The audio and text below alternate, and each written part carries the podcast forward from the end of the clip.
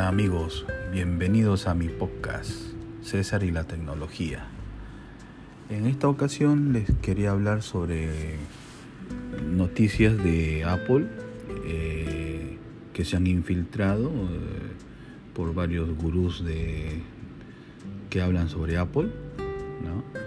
Y realmente me ha impresionado, aunque a veces me lo esperaba un poco también eh, por ejemplo, hablan sobre la renovación de este año de la gama del Mac y debido a, al procesador de M1 que, que, lanzaron el año pasado, eh, que ha tenido mucha acogida, eh, los modelos de MacBook Air y Mac Mini esos dos modelos son los que se renovaron. Ah, y el MacBook Pro de 13 pulgadas también, ¿no?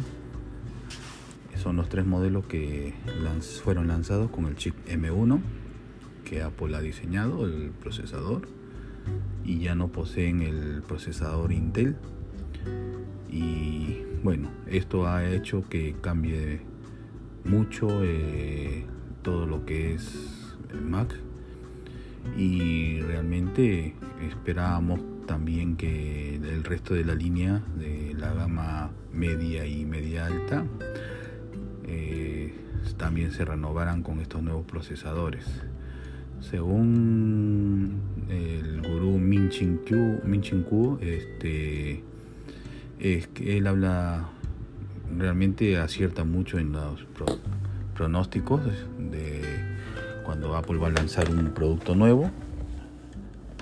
Y bueno, él ha predicho de que va a lanzarse las nuevas MacBook Air con van a ser más livianas.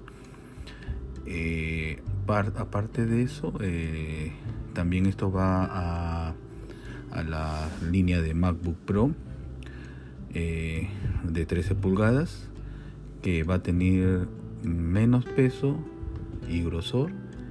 Y aparte eh, la pantalla va a tener menos marcos. Esto quiere decir que uno de 13 pulgadas podría ser de 14 pulgadas al reducirse los marcos al que nos tenían acostumbrados hasta ahora. Eh, porque la línea que lanzaron el año pasado a pesar de que se lanzó con el nuevo procesador, esto no ha variado, sigue siendo, teniendo los marcos un poco anchos y que va a cambiar, al parecer por los rumores, esto va a cambiar. Y Min Chin Kuo también habló sobre los cargadores, eh, también sobre, por ejemplo, el cable de, ¿se acuerdan ustedes del cable MagSafe? Que era magnético para alimentar de corriente a las Mac, que esto era una cuestión de seguridad por, si tú te tropezabas. Eh, esto, el cable se separaba de la Mac sin, sin jalar la máquina y se cayera estrepitosamente al suelo y se te malograra tu Mac. Era una forma de seguridad que tenía la Mac porque uno nunca está libre de que el cable se te enrede, te tropieces, o que si tienes chicos en casa, también ellos te jalen, o un perro también te jale el cable y te, te tire abajo la, la ¿no?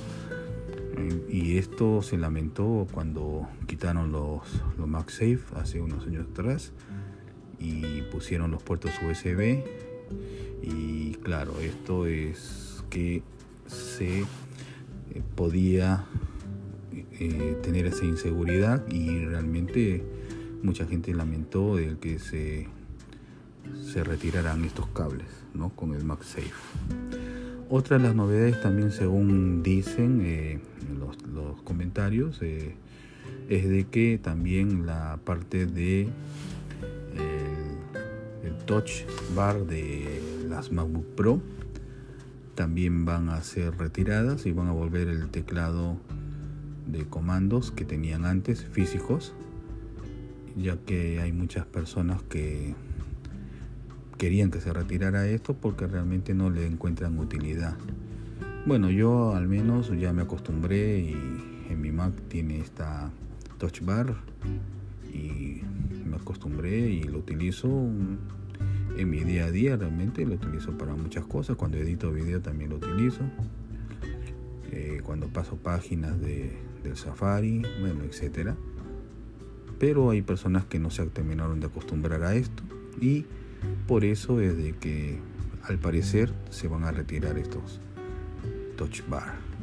Otra de las cosas que también parece que finalmente va a llegar serían los el Face ID que se utiliza en los iPhone ya que actualmente los, los MacBooks, los, eh, del año pasado que salieron, tienen el, Touch ID.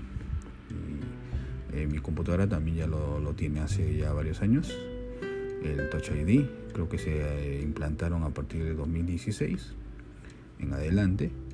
Y al parecer van a adoptar también el Face ID y retirarían capaz el Touch ID de las Mac para ser reemplazado por el Face ID. Esto ayuda bastante, inclusive para cuando, igual que el Touch ID, te ayuda mucho, por ejemplo, cuando quieres descargar aplicaciones, quieres suscribirte a páginas o a una red social. Eh, facilita mucho cuando vas a hacer una gestión de pago en cualquier tienda eh, online y te sirve bastante, te ahorra tiempo el estar llenando todos los, eh, por ejemplo, utilizando el wallet, ¿no? que es la aplicación de la billetera para hacer pagos con, por medio de la Mac o del iPhone. Y bueno, parece que este año se va a implantar dentro de los modelos nuevos de la Mac.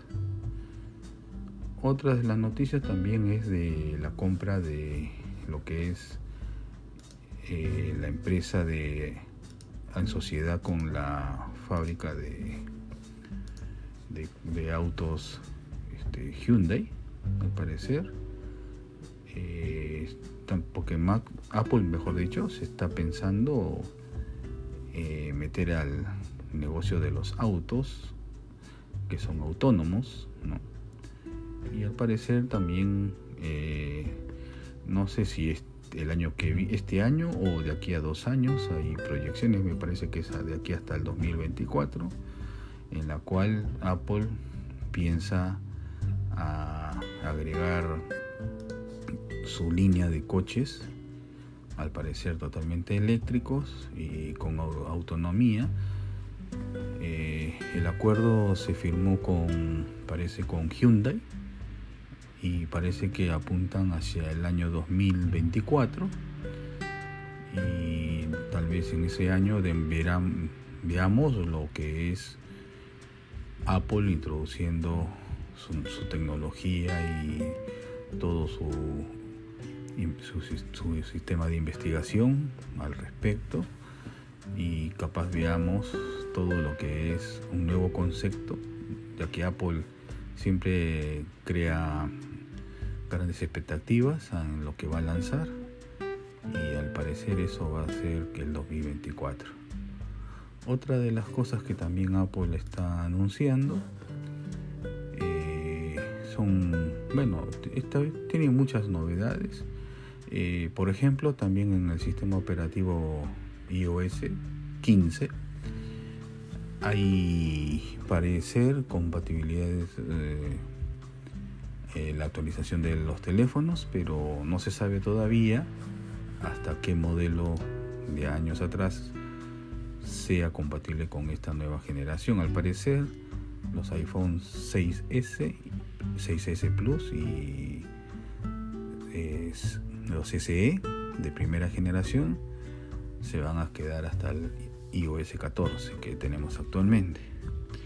Y al parecer si lanzan este año el iOS 15 ya estos modelos no van a ser compatibles. O sea sería el modelo iPhone 7 hacia adelante que se podrían actualizar al iOS 15 esto hay que esperar hasta que haya la WWDC que sería la Worldwide Developers Conference de este año.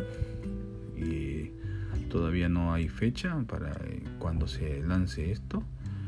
Y al parecer pues según los puede ser que sea en mes de junio, según estuve leyendo, pero no es nada seguro todavía.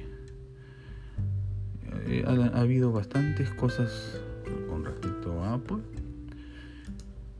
y realmente esperamos ver qué cosas más nos ofrece con, nos sorprende con más noticias este año que ha empezado.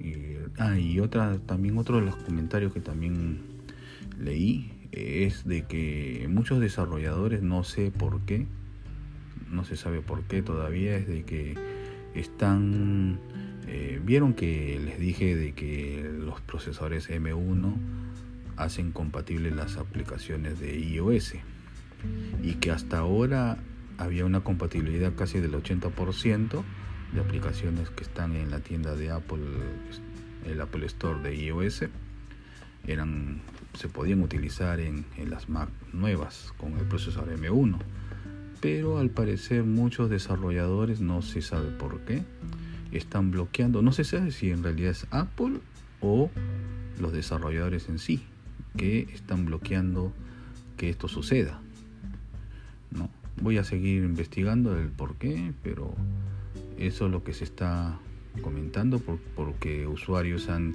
estado quejándose de esto de que no se puede utilizar una la aplicación que utilizan en las Mac. En realidad son compatibles porque Apple anunció eso. Aparte llevan la misma arquitectura, tanto en los dispositivos móviles con, con la Mac. Y por eso era otra cosa que también les quería comentar. Bueno, espero que les haya gustado este capítulo de este podcast. Y gracias por escucharme siempre y realmente espero sigamos creciendo en este podcast. Realmente me encanta porque puedo hablar con más libertad. Eh, a diferencia de los videos que lanzo en la plataforma de YouTube y, ahora también en Facebook, ¿no? Estoy subiendo los videos también ahí. Y el podcast que lo están en prácticamente en muchas plataformas de podcast y ya que me ayuda mucho esta aplicación Anchor que, que me ayuda a distribuirlo en todos los medios de que hay podcast. Bueno, eso es todo amigos y espero hasta la próxima.